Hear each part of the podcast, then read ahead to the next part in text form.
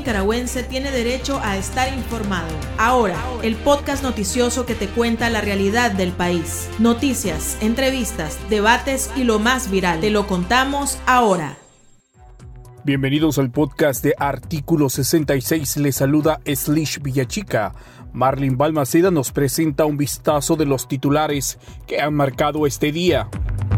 Parlamento Europeo denuncia que Nicaragua se ha convertido en una república del miedo y demanda sancionar al dictador Daniel Ortega. Estados Unidos declara que el régimen de Ortega pisotea a la juventud nicaragüense y les roba su futuro al encarcelarlos por razones políticas. Minsa oculta muertes por neumonía tras alerta de fallecimientos relacionados al COVID-19. Iniciamos el podcast ahora, correspondiente a este jueves 16 de diciembre del 2021. Las 5 del día. Las noticias más importantes. El Parlamento Europeo aprobó este jueves una resolución sobre Nicaragua que expone 12 puntos para ejercer mayor presión al régimen. Los europeos piden la inclusión de Daniel Ortega en la lista de personas sancionadas y desconocen los resultados de las votaciones del 7 de noviembre, las que calificaron de farsa electoral. También solicitan la creación de un mecanismo de investigación y rendición de cuentas dentro del Consejo de Derechos Humanos de la ONU, la supervisión de los fondos europeos que pudieran fortalecer la corrupción del régimen y activar la cláusula democrática del acuerdo de asociación. El Parlamento reiteró su demanda de la liberación inmediata e incondicional de los presos políticos y concluye que la única solución a la crisis es un diálogo integrador y elecciones libres. El subsecretario de Estado para Asuntos del Hemisferio Occidental del Departamento de Estado de Estados Unidos, Brian Nichols, demandó la liberación inmediata del joven Sergio Beteta, detenido el año pasado por ondear la bandera de Nicaragua, pidiendo la liberación de los presos políticos. A través de su cuenta de Twitter, el funcionario estadounidense expresó que el estudiante Sergio Beteta languidece en prisión desde diciembre del 2020 por protestar pacíficamente contra el régimen de Nicaragua. Reclamó que mientras el régimen proclama soberanía, pisotea a la juventud nicaragüense y les roba su futuro. La dictadura mantiene en prisión a 28 jóvenes opositores menores de 25 años. La Embajada de Canadá para Nicaragua se sumó a la campaña Navidad sin presos políticos, que impulsan los familiares de reos de conciencia de la dictadura de Daniel Ortega y Rosario Murillo. En su perfil de Twitter, la embajada respaldó la demanda que hace la comunidad internacional y los defensores de derechos humanos, quienes solicitan una temporada festiva sin presos políticos.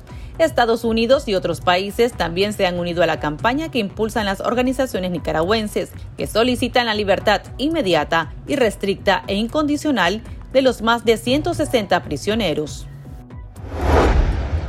El Ministerio de Salud MINSA decidió publicar una serie de boletines epidemiológicos correspondiente al 2021, los que mantuvieron guardados desde mayo del año anterior, luego que médicos independientes identificaran el incremento de muertes por neumonía atípica en el contexto de la pandemia del COVID-19. En esta ocasión, el MINSA prefirió ocultar las cifras de personas fallecidas por neumonía en el presente año. Sin embargo, se confirma que los casos diagnosticados con neumonía aumentaron en el país. También revelan que en el 2021 han realizado más de 120 mil pruebas PCR para detectar el virus. El embajador de Rusia en Nicaragua prometió que Nicaragua tendrá lista en enero las vacunas contra el COVID-19 Covivac, la tercera inyección rusa que se produce en los laboratorios Mechnikov de Managua, en alianza con el centro Chumakov.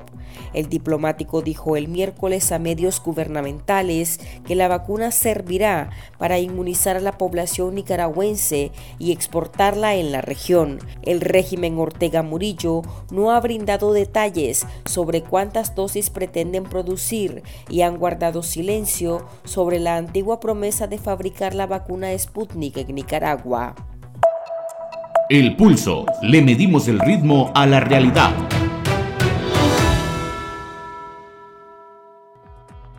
Este jueves, el Parlamento Europeo aprobó una nueva resolución sobre la situación en Nicaragua. Se trata de la cuarta resolución adoptada por los parlamentarios en lo que va de legislatura, después de las aprobadas en diciembre de 2019, octubre de 2020 y julio de este año. Los eurodiputados instan a la Unión Europea considerar la imposición de más sanciones al régimen Ortega Murillo. El jefe de la diplomacia europea, Josep Borrell, ya había adelantado que el bloque considera que las votaciones de Ortega carecen de legitimidad. Conversamos al respecto con Juan Diego Barberena, abogado, miembro del Consejo Político de la Unidad Nacional Azul y Blanco, UNAP. Primero, que desconoce el mandato devenido o el régimen resultante que surge de la farsa electoral del 7 de noviembre. Eh, que eso ya se complementa con la declaración que Josep Borrell ya había hecho el 8 de noviembre, menos de 24 horas después de la farsa, ¿verdad? Es un elemento muy importante. El otro elemento eh, robusto de esta resolución es que eh, establece que el marco de solución de la crisis es un diálogo, ¿verdad? Pero un diálogo previo cumplimiento de unas condiciones que la resolución determina o más bien califica como condiciones sine qua non, como son la liberación de los presos políticos, el retorno seguro de las personas exiliadas, el retorno de organismos de derechos humanos, internacionales de derechos humanos, este, el cese de todo tipo de represión, el cese del Estado policial, este, la restitución de las personalidades jurídicas a los partidos políticos eh, ilegalizados, el cese de aplicación de las leyes espurias y una serie de condiciones, ¿verdad? Que algunas de las cuales fueron retomadas o estaban ya acordadas, perdón, en los acuerdos de marzo de 2019.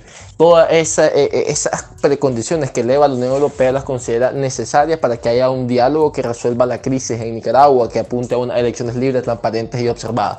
esto es muy importante porque deja sobre la mesa la posición de la, del Parlamento Europeo, ¿verdad? Eh, encaminado a que no van a aceptar un diálogo bajo las condiciones de Ortega, ¿verdad? Configurado dentro de una asimetría que favorezca a las pretensiones de perpetuación de Daniel Ortega y Rosario Murillo. Ese es un elemento también muy importante a considerar. Y el otro elemento es que, bueno, eh, insta el Consejo de Ministros, ¿verdad? Que es quien tiene la final, la decisión de la aplicación de la cláusula democrática del acuerdo eh, de asociación, ¿verdad? Eh, a que la aplique, ¿verdad? Y que pasen de restricciones y sanciones individuales a los funcionarios del, del, del, régimen Ortega Murillo a sanciones ya un poco más colectivas, ¿no? que es lo que le permite sostenerse en el poder, como, bueno, el acceso con incentivos y con flexibilidad y con apertura a los mercados europeos y demás. Y en ese sentido, pues piden que eh, las restricciones avancen eh, ya de lo individual a lo colectivo dentro de las disposiciones del acuerdo de asociación, siempre obviamente cuidándose de que esto no afecte al pueblo de Nicaragua. es una resolución que en efecto ya sienta, digamos, eh, un emplazamiento al Consejo de Ministros de la Unión Europea, pero que además de eso establece el desconocimiento del régimen Ortega Murillo, establece unas precondiciones para que, para que un diálogo sincero, de buena fe, pueda resolver el problema por el que están pasando las y los nicaragüenses y le deja claro al régimen Ortega Murillo de que su aislamiento dentro de la Unión Europea pero que también es un aislamiento que se extiende eh, eh, pues, en el hemisferio eh, occidental también, es más que evidente, ¿no? Y que debe de tener la voluntad de resolver el problema por el que está pasando el país en este momento, pero sobre todo como primer condición liberar absolutamente a todos los presos políticos con la restitución de todos sus derechos políticos, civiles y sociales. La resolución pide sancionar directamente a Ortega. ¿Qué significa esta petición? Sí, eh, yo creo que el aspecto importante a resaltar es que la resolución pide pasar de las restricciones individuales hacia ya las sanciones un poco más colectivas que afecten, digamos, la base financiera, económica del régimen Ortega Murillo. Es un elemento fundamental, un golpe total a la dictadura.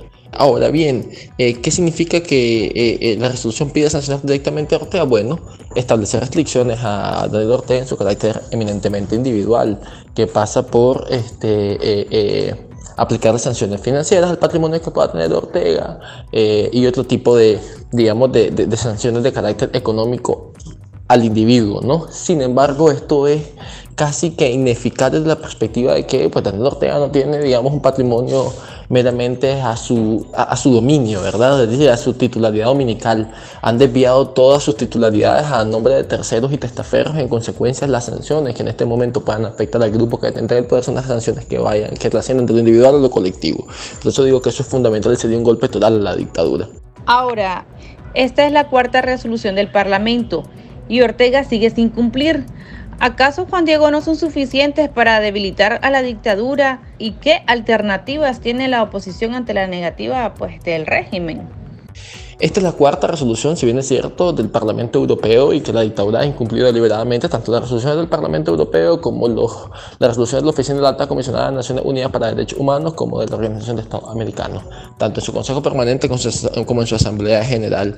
Eh, creo que eh, más que si son suficientes o no para debilitar a la dictadura, creo que la capacidad de coacción y de coerción que estas resoluciones puedan tener es lo fundamental coerción y coacción en cuanto a aplicar las máximas sanciones disponibles en los convenios internacionales, eh, por ejemplo en la OEA, aplicar el artículo 21 de la Carta Democrática Interamericana, en el caso de la Unión Europea, este, aplicar dentro de la perspectiva del multilateralismo, ¿verdad? Aplicar eh, la cláusula democrática del acuerdo de asociación. Y en el caso de las sanciones unilaterales o bilaterales, pues eh, la salida de Nicaragua o la suspensión de Nicaragua de los tratados de libre comercio y demás, ¿no? que es un tema también eh, eh, cuya complejidad es necesaria deliberar.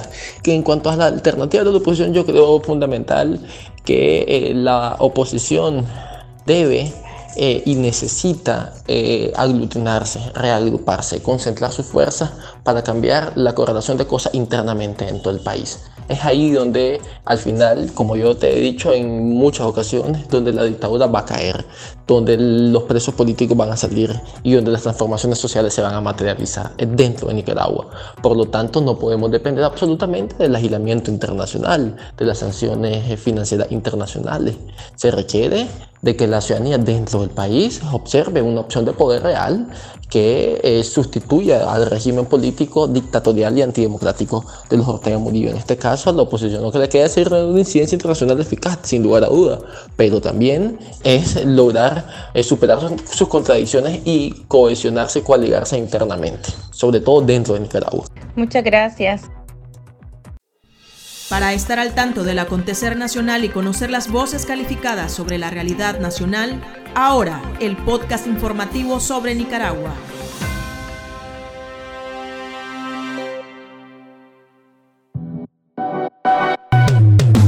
Tendencias, la viralidad de las redes sociales.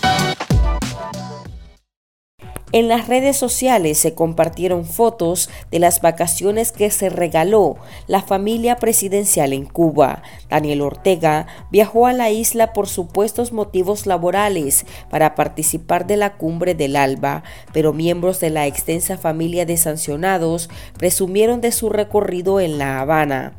Juan Carlos Ortega Murillo y su pareja Xiomara Blandino hicieron gala de su visita, donde también llevaron a los nietos del dictador, mientras otros parientes se paseaban en Rusia. Los Ortega Murillo son restringidos en varios países por violaciones a los derechos humanos y corrupción.